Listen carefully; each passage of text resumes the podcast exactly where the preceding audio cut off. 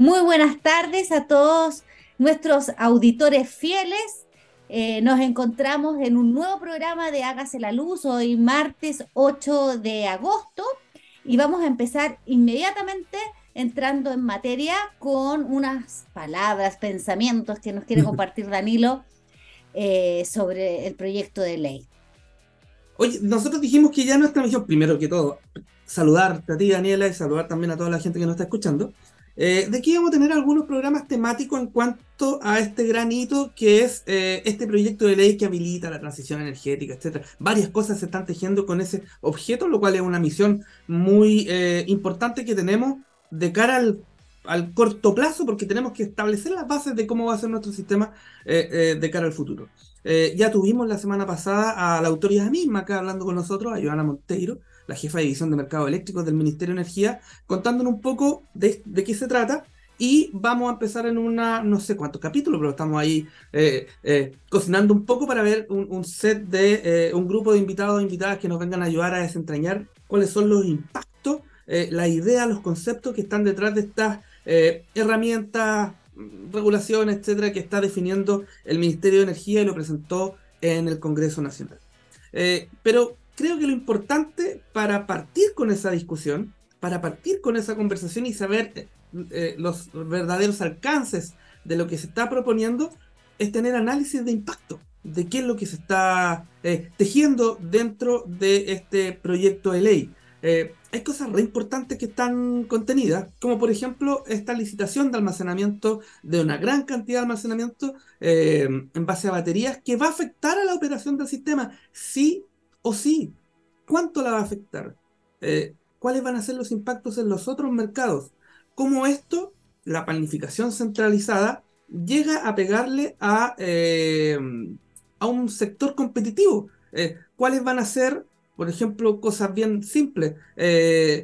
el impacto en, el diferencial de los costos marginales que va a, a implicar la aparición de senda cantidad de almacenamiento pensando en aquellos actores que hoy día están desarrollando proyectos que esperaban también una tajada de eso antes de que el ministerio de la que la planificación centralizada se haga cargo de ello.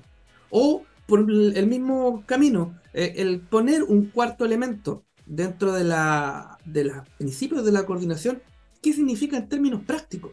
Eh, porque podemos discutir muy eh, sueltamente el concepto, qué es lo que significa, pero eso se tiene que llevar a la práctica eh, a través de un coordinador eléctrico, a través de una Comisión Nacional de Energía, a través de una Superintendencia de Electricidad y Combustible, de todos los actores y participantes del sector. ¿Y cómo lo vamos a hacer? Porque hoy día estamos conversando eh, en una nube.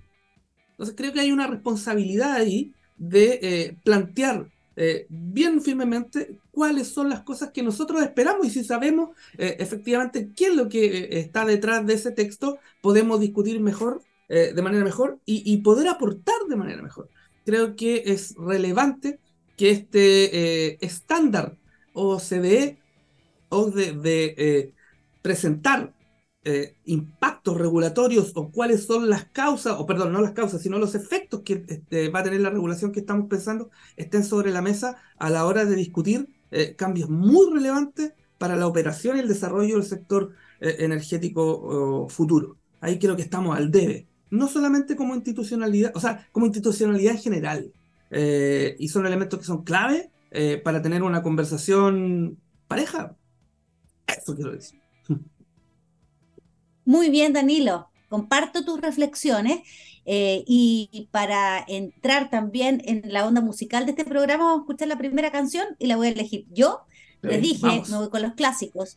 Like a Rolling Stone, con los Rolling Stones doble checa ahí. Rolling Stone, Rolling Stone, y ya volvemos con eh, Javier Bustos, el director ejecutivo de Acenor, con el cual va a ser nuestro primer invitado eh, post autoridad para empezar a desentrañar lo que está en materia de eh, los contenidos del proyecto de ley. Así que vamos con los Rolling Stone y nos vemos en un par de minutos. Ya, y después de esta canción, en esta tarde eh, de día martes, ustedes pueden ver a uno de eh, nuestros invitados que se está repitiendo el plato. Javier, ya estuviste acá con nosotros hace capítulo 75, lo revisé, eso ya aproximadamente un, ¿cuánto? Un medio año, no me acuerdo exactamente cuándo estuviste por acá. Un gusto tenerte de nuevo, Javier. No, bueno, Hola, Javier. gracias por la invitación. Hola. Ahora, bueno, distinto porque ahora está Daniela. Ah, por supuesto. Sí. Aquí le, estamos. Ah, bueno, ya, eh, ya fue el estreno de, Daniela hace un par de semanas y se está incorporando a, este, a, esto, a estas conversaciones, así que vamos a tener una. Vamos a tener en, en, el proyecto de ley eh, para conversar contigo. Vamos, de ahí voy a contextualizar un poco por qué esta, esta conversación. Eh, pero antes, yo no sé si tenemos que presentarte otra vez a una personaje de este, de este sector académico, doctor en economía, director ejecutivo de Acenor, así que nuevamente un gusto, Javier Busto, tenerte en este espacio. Así que eso, partamos con esta conversación, así que dejo a mi partner que, vaya con la primera pregunta. sí, bueno, estamos, no, nada, eh, estamos súper entusiasmados de poder continuar un diálogo que eh, iniciamos en el programa anterior respecto del proyecto de ley de transición energética, que es la noticia del momento, ¿no es cierto?, para, para el sector el ACENOR, ¿no es cierto?, la eh, organización gremial que tú diriges, eh, ha tomado un rol protagónico en la discusión de este proyecto de ley hasta el momento y eh, ha puesto especial foco en relevar ciertas alertas respecto del posible impacto que podría tener el proyecto de ley en los costos del suministro de energía. Pero antes de entrar a ese, a ese tema, nos gustaría eh, tener una visión eh, un poquito más amplia para todos quienes nos escuchan y que tú nos cuentes cuál es la situación actual en materia del costo del suministro eh, eléctrico para los clientes finales en general, sean clientes libres o clientes regulados. Ustedes hablaron en el Congreso de la mochila de los clientes y nos gustaría saber qué, qué tiene esa mochila en estos días.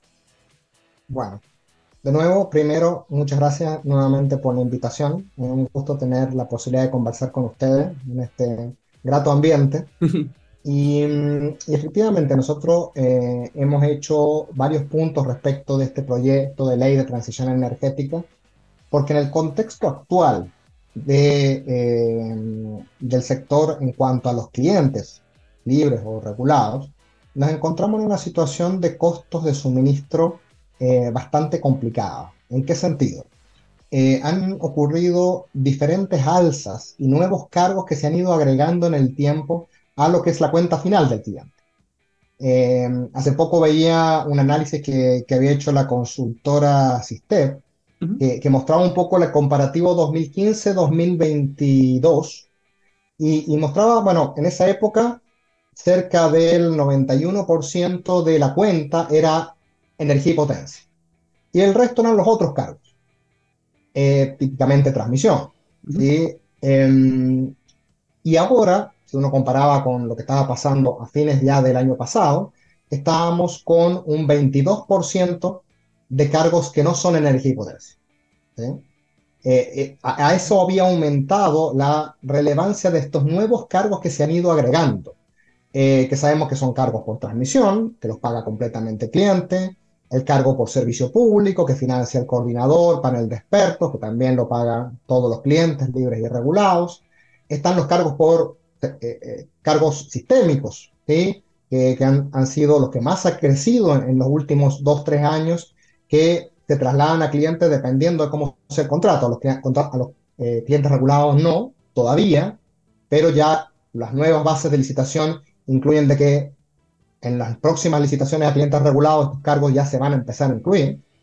Em, por lo tanto, toda esta serie de cargos regulados, no regulados, más precio de energía y potencia, ha llevado a que estemos en niveles de costo total de suministro más altos que lo que teníamos antes de la interconexión SIXI. Han pasado ya más de cinco años de, eh, del boom renovable, eh, de la interconexión SIXIN, de aprovechar los recursos energéticos que había en el norte, y resulta que estamos en una situación de costo de suministro peores que los que estábamos antes. Y, bajo ese marco, el, el, el, gran problema que nosotros vemos es que eh, el diseño conceptual por el cual muchos de estos cargos se crearon y el diseño por el cual se, se, se transfirió 100% al cliente fue con una idea de bajar el riesgo de los generadores o del mercado de la generación. Mm. Pero lo que nosotros hemos visto es que más que una gestión del riesgo ha sido una transferencia del riesgo. Y no ha habido una disminución de ese riesgo, sino una transferencia de más riesgo y más costo finalmente, que es lo que estamos viendo eh, hoy en día, y en lo cual el proyecto de ley se parece mucho, porque cuando uno entra a desglosar, eh, todos los costos o todos los nuevos cargos se pagan 100% por parte de los clientes. Y esta, esta es una, una, lógica esta de la gestión de riesgo que tú mencionas, eh, que ha sido como una usanza eh, habitual en las últimas modificaciones.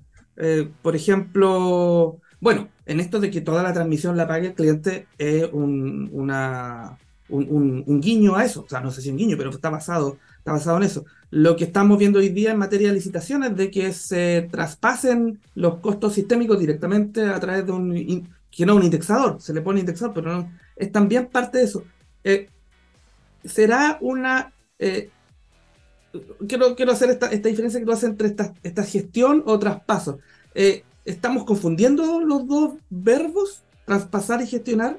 Estamos como quizás regulando en función del traspaso y, y, habrían otras herramientas bajo las cuales hacer, mm, no sé, gestionar este riesgo.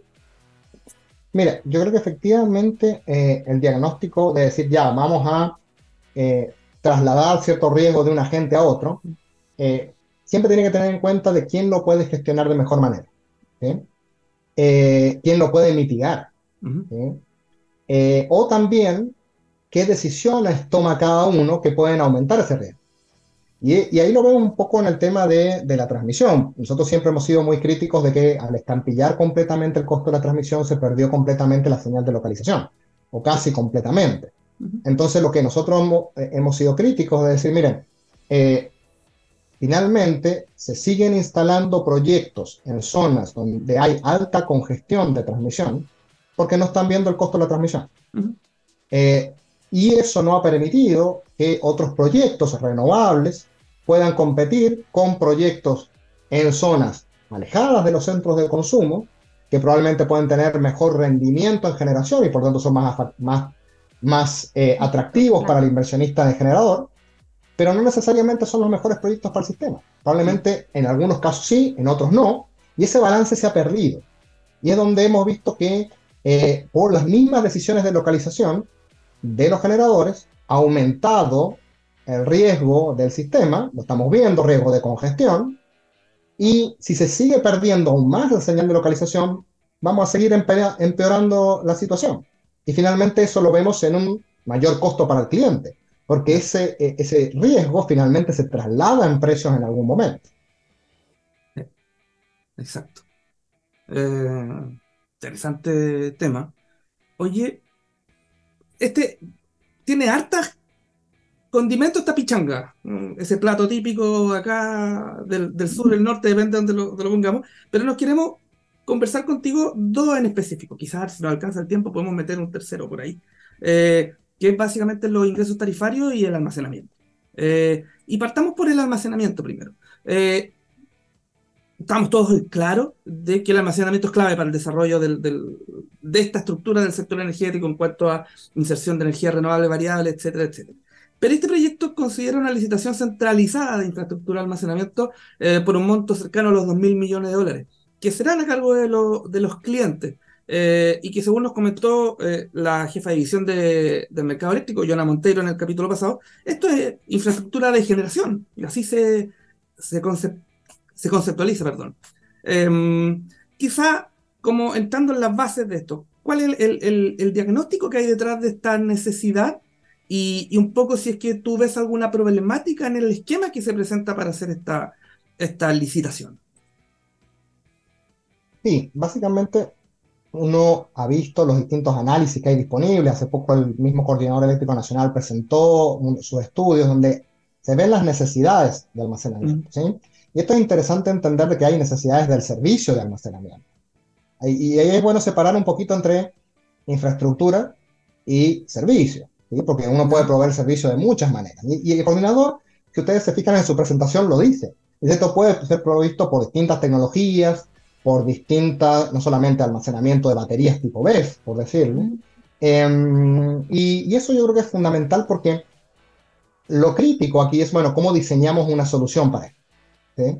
Ya se necesita almacenamiento, bueno, ¿cuáles son las barreras para que esto no se esté desarrollando? Y, es ahí donde nosotros creemos que falta ese diagnóstico claro, porque aparece esta idea de una licitación centralizada con cargo al cliente eh, y, valorizándolo y metiéndolo todo como si fuese un activo de transmisión prácticamente. Em, cuando efectivamente esto no es un activo de transmisión. su operación es netamente para la operación en el mercado spot. O sea, es, es un activo del mercado mayorista. Los clientes no podemos acceder a ese mercado mayorista y explícitamente en el proyecto de ley se dice que esto no es para comercialización. Eh, entonces, ahí ya hay un punto a decir, bueno, ¿por qué el cliente debería de financiar una infraestructura que no está hecha para él, sino que está hecha para el mercado de generación? ahí ya hay un tema y ahí es por eso que nosotros decimos, mira, aquí el punto es el diseño, porque si no, nuevamente tenemos una situación donde el riesgo y el costo se traslada al cliente. Riesgo porque, bueno, no sabemos lo que va a costar esta infraestructura. Nosotros hemos visto distintas proyecciones, eh, hemos visto proyecciones de, eh, internacionales, de LASA, en REL en Estados Unidos, y los costos de las baterías de más de cuatro horas de duración, incluso el coordinador habló de seis horas hasta ocho horas de duración, están sobre los 2.500 millones de dólares para 2 gigas, ¿sí? Eh, incluso 3.000 en algunos casos. O sea, es un rango que está bastante variable. Y lo que nosotros hemos visto de proyectos que se van a instalar en Chile, que no incluyen necesariamente todos los costos de la instalación, también están cerca de, si uno hace la extrapolación, cerca de estos 2.500 millones. Entonces, primero es el riesgo de cuánto va a costar esto y trasladárselo al cliente. Y luego el riesgo de la operación, como está hoy en día en el proyecto de ley, esto se le van a descontar ingresos de, de, arbitraje, se le va a descontar pago de potencia, pago de servicios complementarios, y uno puede decir, bueno, finalmente el cargo no va a ser tan alto, pero hasta el momento no hemos visto ninguna estimación de esto. Eh, esos ingresos son sumamente variables y volátiles, ¿sí? particularmente los ingresos de arbitraje. Piensen ustedes, 2 gigas de una instalados el efecto que va a tener sobre el arbitraje, cuánto se va a reducir la posibilidad de arbitraje. Entonces, lo que nosotros creemos que finalmente esto es un eh, activo de generación que el riesgo del negocio se le traslada al cliente y el costo también. Entonces, mm. esa es la parte del diseño que no nos calza. Más allá de que uno dice, sí, hay una necesidad de mayores servicios de almacenamiento, eh, pero bueno, habría que ver cómo avanzamos de la manera más costo eficiente a eso. Javier, y mm, manteniéndonos en el tema del almacenamiento, eh, además del costo, ¿no es cierto? Y, la incertidumbre de, los ingresos que pudiese tener eh, el almacenamiento por eh, arbitraje, servicios complementarios que pudiesen, ¿no es cierto?, minimizar el cargo que se traspasa a la demanda. Hay otros impactos que puede tener la incorporación de, sistemas de almacenamiento de esta envergadura, ¿no es cierto? Eh, se dice, es curioso que el, anuncio se hizo en referencia al monto, cuando lo relevante acá de la discusión es la capacidad, ¿no es cierto? Eh, pero se entiende que estamos hablando de, eh, de 2 gigas. Em, ¿Qué impactos podría tener esto en un mercado competitivo como el de la generación? Eh, ¿Qué impacto podría tener en el mercado de contratos? Eh, ¿Qué desafíos plantea la operación centralizada desde un punto de vista más bien de la libre competencia? ¿Cómo, cómo, oh, pero por otro lado, ¿no es cierto? Uno dice, de todas maneras hay ciertos riesgos que parece que eh, no, la regulación o, la forma de entender este, este negocio, ¿no es cierto?, eh, no termina de cerrar y se necesita quizás algo eh, adicional para hacer una inserción acelerada de una infraestructura que estamos todos de acuerdo que es clave, ¿no es cierto?, clave para la transición energética y que debe estar eh, en un horizonte cercano. Entonces, ¿cómo, cómo crees tú que se, cómo se ha medido? si es que sabes o cómo crees que tú debería medirse el impacto eh, del proyecto de ley en estos otros eh, ámbitos. aquí yo creo que efectivamente eh, e, es importante nuevamente, bueno, el diseño de, porque cuando tú anuncias una licitación por esta gran cantidad de almacenamientos, efectivamente tiene un impacto en el mercado. Hoy en día, efectivamente, hay poco almacenamiento en operación. Pero yo estuve revisando hace poco las cifras que, que, hay de proyectos en construcción. Ya hay del orden de 300, 360 mega en construcción y otros 500 eh, en calificación ambiental. Entonces, cuando uno dice ya, estos proyectos que se iban a hacer, eh, se van a frenar, se van a desplazar, finalmente esta licitación va a demorar esos proyectos porque obviamente esos proyectos pensaban que iban a entrar en un mercado con oportunidades de arbitraje, que este nuevo gran proyecto cambia todo. Entonces, eh, a mí lo que me preocupa es que por anunciar un gran proyecto de aquí a un par de años, eh, en este par de años que quedan hasta que vengan, eh, no continúen otros proyectos que podrían ser rentables. ¿sí? El tema es que eh, este sea un, realmente un beneficio para el sistema y no venga a reemplazar infraestructura que se iba a construir de todas maneras. Ahora bien, evidentemente 2 GB no es lo mismo que 800 megas en construcción, eh, hace falta más almacenamiento y ahí yo lo que uno debería de ver es un poco cómo están haciendo los otros países. Cómo lo están haciendo también porque eh, efectivamente esto tiene impactos de, de competencia. ¿Qué pasa con eh, la generadora que ya invirtió o, estaba en proceso de invertir en su propia batería versus la generadora que, eh, como está hoy en el proyecto de ley, ni siquiera va a pagar por el almacenamiento y va a poder acceder a esa infraestructura. Em, y nosotros ahí lo que vemos que en otros países lo que han hecho es, efectivamente diseñarlo de otra manera. O han recurrido a soluciones tipo eh, empresa estatal que entra en parte de la propiedad y licita estas baterías algo similar tal vez al modelo que nosotros implementamos en su momento con los terminales GNL. Ah. Em, o el mismo Estado pone un precio mínimo, ¿sí? Con financiamiento público y dice, bueno, todo el resto, con ese precio mínimo ya sabemos que por el resto se va a financiar. Nosotros creemos que aquí también para distorsionar lo menos posible al mercado, es necesario que aquellos beneficiarios directos paguen por el costo de utilización de estos servicios de almacenamiento. ¿sí? Em, porque de esa manera, aquí el generador que accedió a poder tener esta, esta infraestructura, bueno, al momento de vender su energía en un contrato, competirá con otro generador que no necesitaba esta batería, porque por su tecnología o porque él mismo instaló sus propias baterías, eh, tiene otro modelo de negocio. Y en esa competencia de contratos con el cliente final, bueno, el más eficiente será el que, el que ganará. Y así es la manera de transferir el costo del almacenamiento al cliente, pero no a partir de un traslado completo del riesgo y del costo sin ningún criterio de eficiencia.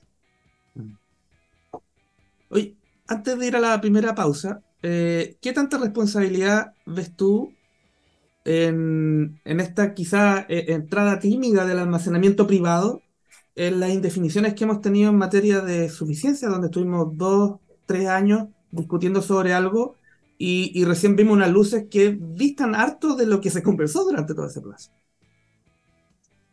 Bueno, ahí está el tema, porque efectivamente uno puede decir, bueno, es que el mercado se dice no llegó a tiempo. Bueno, pero ¿cuáles fueron las señales para el mercado?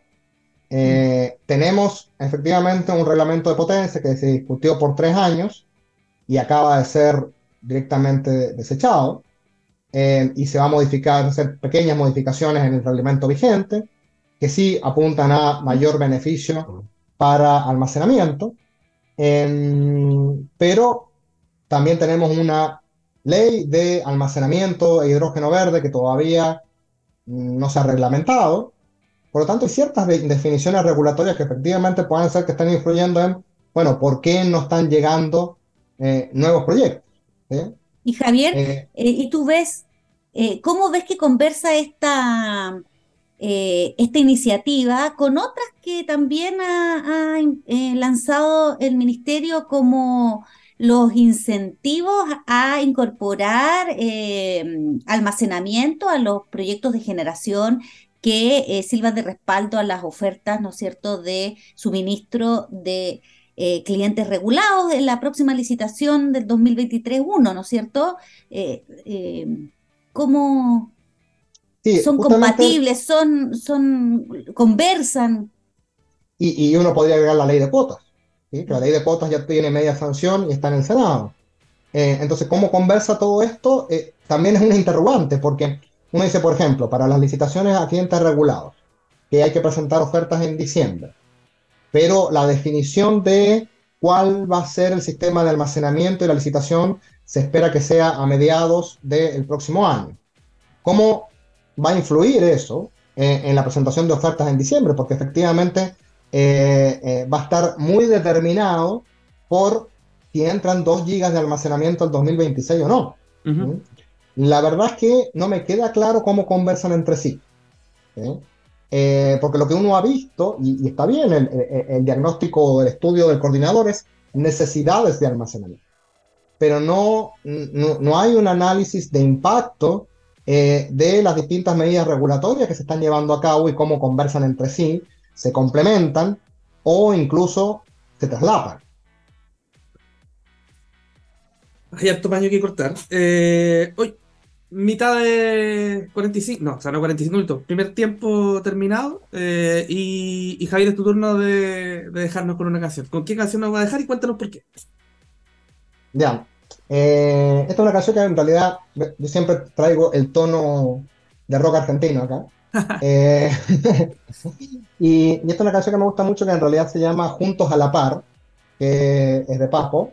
Y juntos a la par, me gusta aparte también para la frase un poco de la transición energética, y después lo podemos conversar en el segundo bloque, de que creo que, justamente eh, toda la transición energética, todos los costos de la transición energética eh, tienen que ir de, de, manera balanceada, de manera de que vamos todos juntos a la par. Ah, buen mensaje. Muy bien. Vamos con Papo, juntos a la par, y volvemos en un par de minutos aquí en esta tarde de día martes Hágasela. Y volvemos a este segundo tiempo de Hágase la Luz con el, invitado de lujo que tenemos, Javier Busto, ya de la casa. Y vamos a hablar del segundo eh, gran tema que ha despertado el interés respecto del proceso de transición. Yo voy a aprovechar de hacer un paréntesis y decir, eh, esos son dos artículos del proyecto y la responsabilidad manda a leérselo y comentarlo completo. Pero bueno, sigamos con los ingresos tarifarios. Eh, y más precisamente por el mecanismo de reasignación de ingresos tarifarios que contempla eh, el proyecto de ley que, se, que vendría a modificar, ¿no es cierto?, eh, el régimen que hoy día existe, que conocemos, que se aplica para casos de retrasos de obras de expansión de la transmisión, se ha aplicado en la práctica, ¿no es cierto?, a propósito del retraso de la Cardones Polpaico, pero lo primero que queremos discutir acá es, si tú nos explicas, y les explicas a nuestros eh, auditores, ¿qué significa este, este concepto del planificador social benevolente al que ha aludido el ministro a propósito de este proyecto de ley y cómo se aplica, qué significa en este contexto? Bien, a ver, el planificador social benevolente es una herramienta teórica que se utiliza en los modelos eh, matemáticos de optimización, eh, en economía se utiliza bastante, que depende de, ciertos supuestos. Eh, es agregar un nuevo agente, que se llama este planificador social, que tiene información completa, conoce todo. Conoce los costos, conoce las preferencias de cada uno en la sociedad y por lo tanto conoce la función de bienestar social que tiene que optimizar y a partir de eh, maximizar o optimizar esta función de bienestar social llega al resultado que es el óptimo social, em, que bajo ciertas condiciones podría ser el mismo resultado que eh, un resultado de libre competencia sin barreras a la entrada, cuando hay competencia perfecta. Entonces, e, e, es, un modelo, una herramienta que, que, se utiliza justamente en modelos teóricos. Eh, y es una simplificación por lo que ya sabemos, todos los supuestos que hay atrás en cuanto a información completa y conocer las preferencias de, de, toda la sociedad. Dentro de, y si uno intenta aplicar esto a el concepto de lo que hay atrás de ciertas decisiones, de lo que aparece en el proyecto de ley, por ejemplo, en los IT o en la reasignación de los IT, lo que se dice es un poco, bueno, em, aquí hay una situación de, em, de congestión extraordinaria, eh, donde hay ciertos actores que eh, no se han podido asegurar frente a este riesgo, no han podido tomar seguros. Y, por lo tanto, eh, el planificador dice, yo podría hacer más eficiente esto, reasignando estos ingresos tarifarios de manera de que accedan a un seguro por congestión. Y, ahí uno podría preguntarse, bueno, efectivamente, entre que exista un seguro y que no exista un seguro, sí, evidentemente mejor que exista un seguro. Em, el tema es, bueno, cómo es el diseño, nuevamente, del seguro. Si el seguro es a título gratuito, entonces difícilmente va a ser eficiente. Si a mí me regalan un seguro eh, para cualquier cosa, para mi auto, probablemente voy a tomar riesgos innecesarios porque sé que voy a estar cubierto. Tomé, tomé justamente, eh, me dieron un seguro que no me cuesta nada. Eh, por eso es que existen las primas, por eso es que las compañías de seguro a nosotros nos cobran una prima de acuerdo a ciertos perfiles, ¿no es cierto? y también, en general, nos suben la, la, prima cuando tuvimos algún accidente, ¿no es cierto? Bueno, eso es justamente la asignación de riesgo. Y es ahí donde a nosotros nos preocupa cómo está el diseño de esta reasignación de los ingresos tarifarios. ¿Por qué? Porque hay decisiones que toman los mismos generadores que agravan la congestión.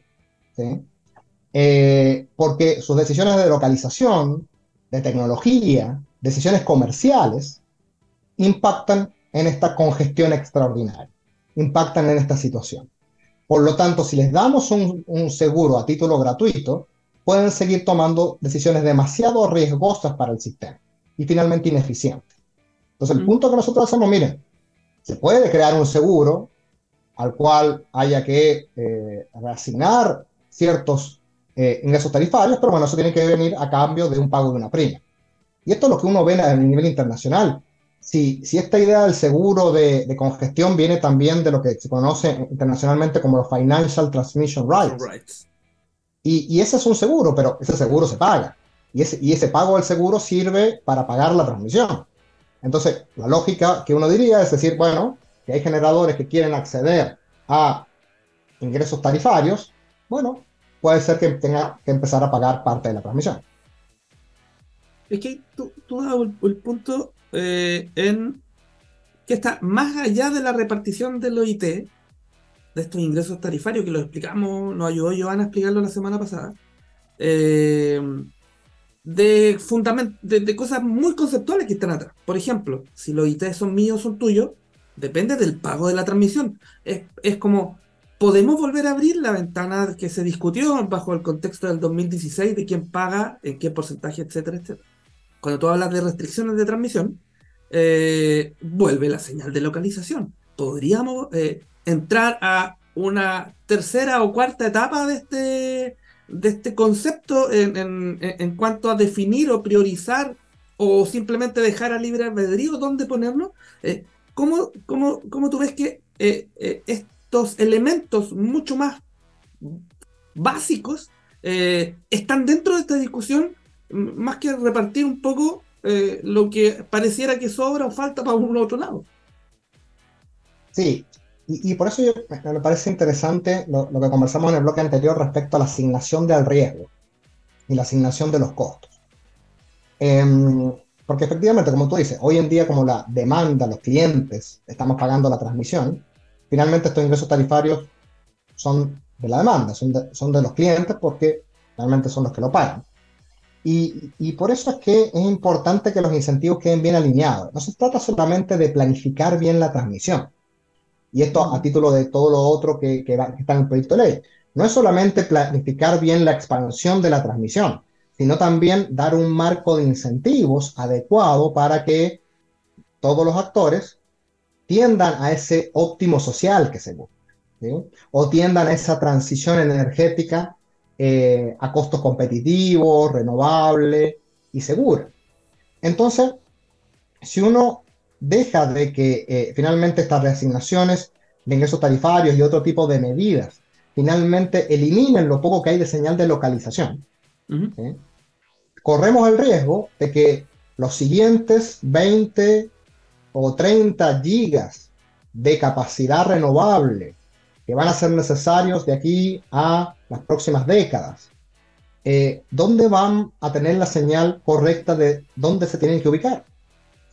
Algunos es lo más eficiente que sea donde el recurso es el mejor, pero otros probablemente es más conveniente que estén más cerca de los centros de consumo. Y esa señal de localización es la que está faltando, porque no se ve en el precio, la, la expansión de la transmisión no llega a tiempo como para dar esa señal de localización, y si tú reasignas los ingresos tarifarios, accedes a un recurso de, de un, a un seguro por congestión que finalmente no importa dónde me instala, no importa la tecnología que, que, que, escoja, finalmente el sistema me va a pagar. Claro, pero eh, intentemos que, que te, interrumpo, eh, Javier, eh, como contrapartida, ¿no es cierto? Eh, se señala que bueno, los ingresos tarifarios eh, eh, han aumentado casi en 10 veces lo que sucedía antes de, que se presentara este nivel, ¿no es cierto?, de, congestiones y de desacoples.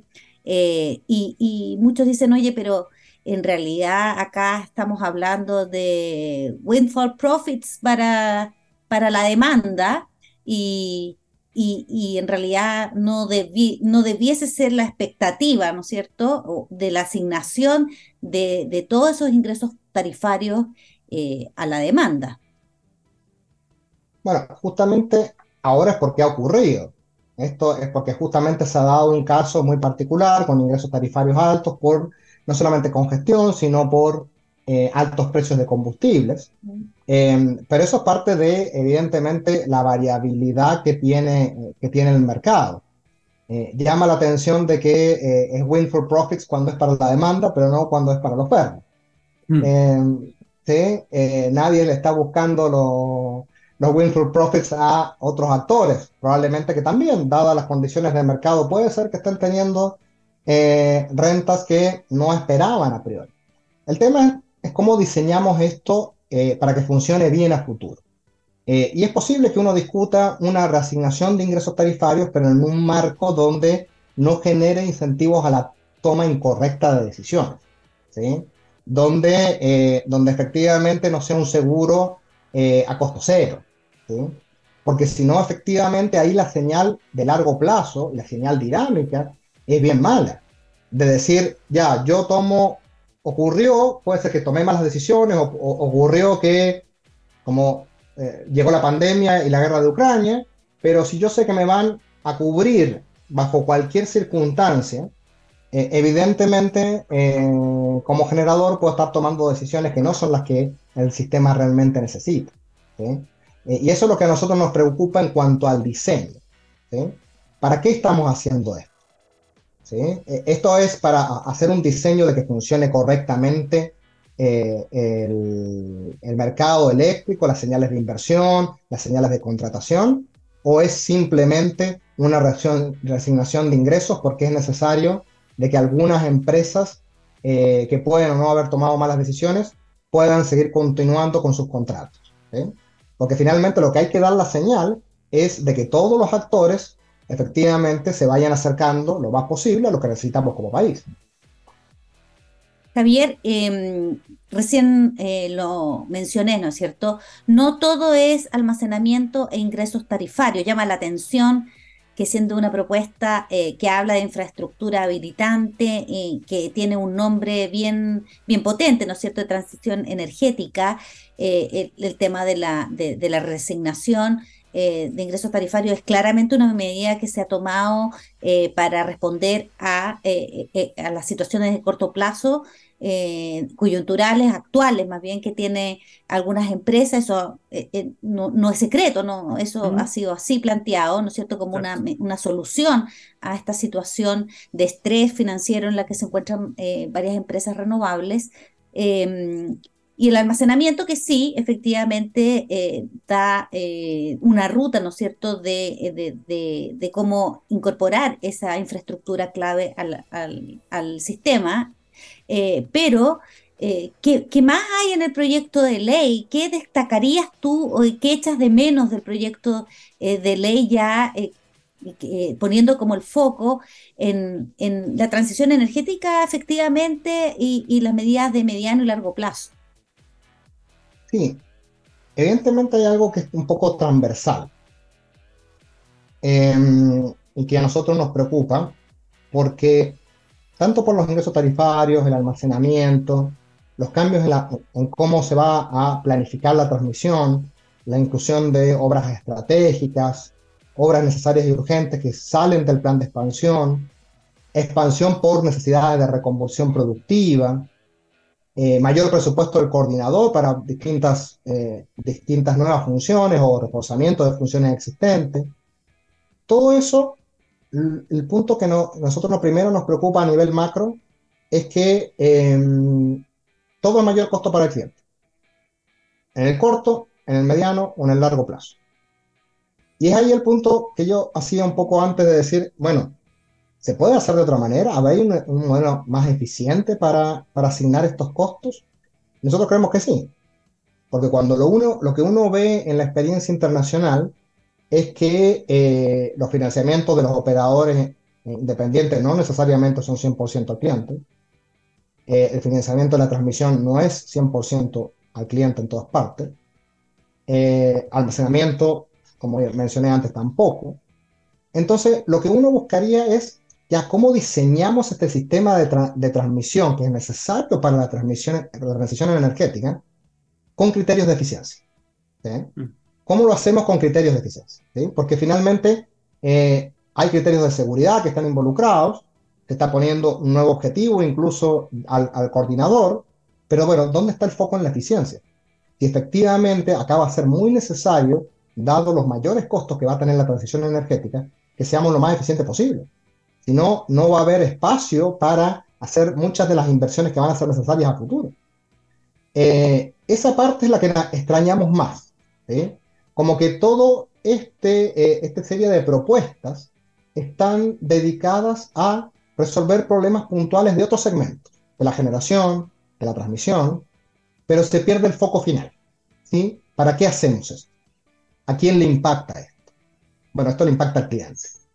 Y, a veces se dice, no, bueno, pero no se preocupen porque esto le va a bajar el precio de los contratos a futuro. Bueno, la experiencia nos ha mostrado que puede ser que en algunos casos bajen algunos precios temporalmente, pero hoy resulta que no.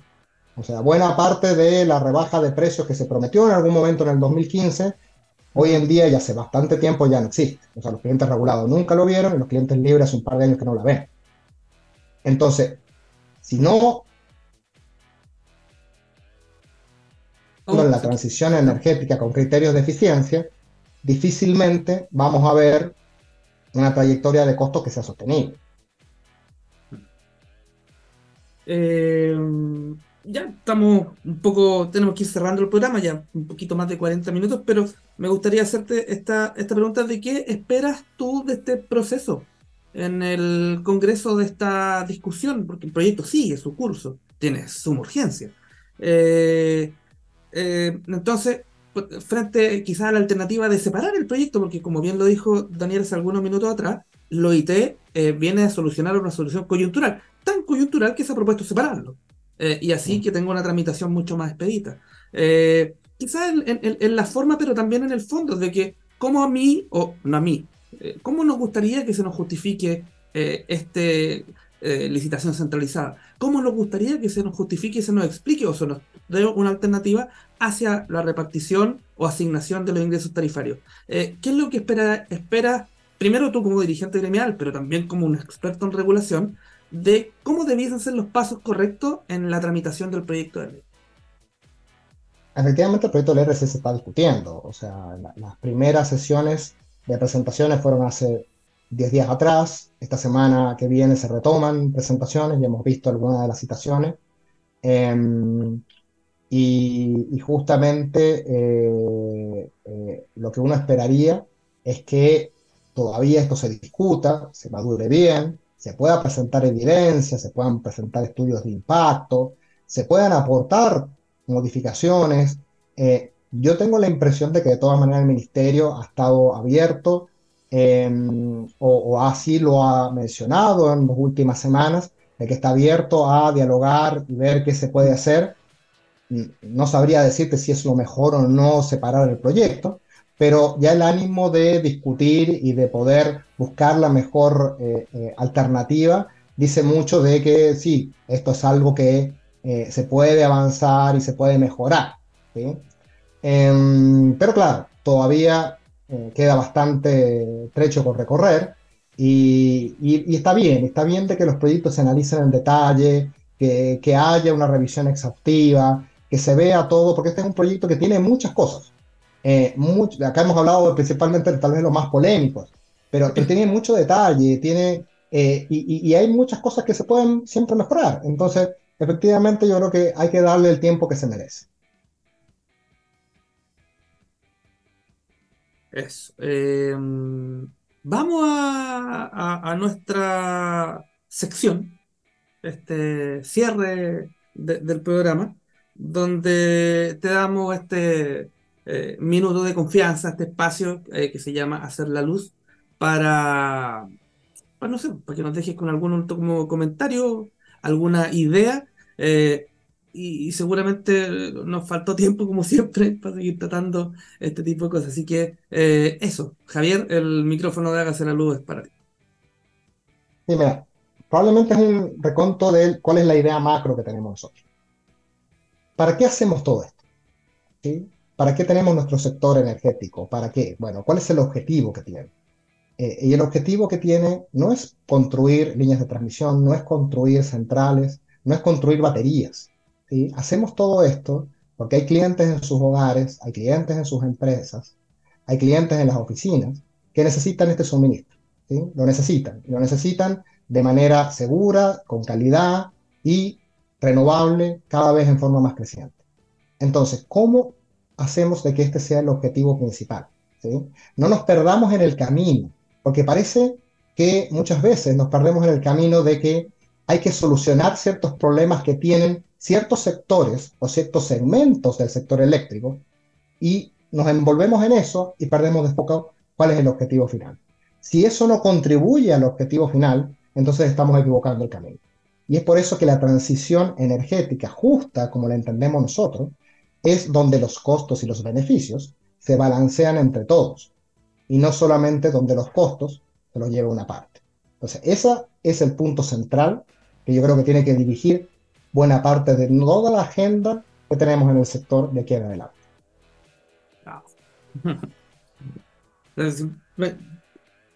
Yo debo decir que eh, eh, ¿cómo se llama? Eh, declarar una profunda admiración a, lo, que, a lo que comentas. Eh, esto que no tiene mucho que ver con, con o sea, que simplemente hacer las cosas bien. Ese, es el, es el punto central, más allá de que cada una de las organizaciones que están en este sector defiendan claramente sus intereses, que para eso existen este tipo de organizaciones como la que tú diriges. Pero el mensaje que está atrás es, pero hagamos esto bien, se puede, se puede hacer. Tengo confianza que lo vamos a poder hacer. Esa es la idea. Todos lo esperamos. Em, eso, muchas gracias Javier por haber compartido esta tarde de Marte, esta hora de, hacer la luz. Y, nada, pues, a ver si es que por ahí de nuevo nos volvemos a encontrar porque eh, parece que esto va a tener un derratero más extenso de lo que pensamos en algún momento y nosotros queremos hacer eh, esta tribuna para, para eso, para conversar, mostrar las distintas opiniones y opciones que se están entretejiendo para hacer las cosas bien como tú nos mencionaste. Así que, un gusto nuevamente, gracias por la invitación.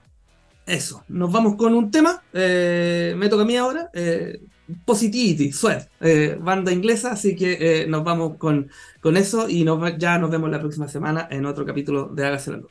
Un abrazo a todos y nos seguimos acá.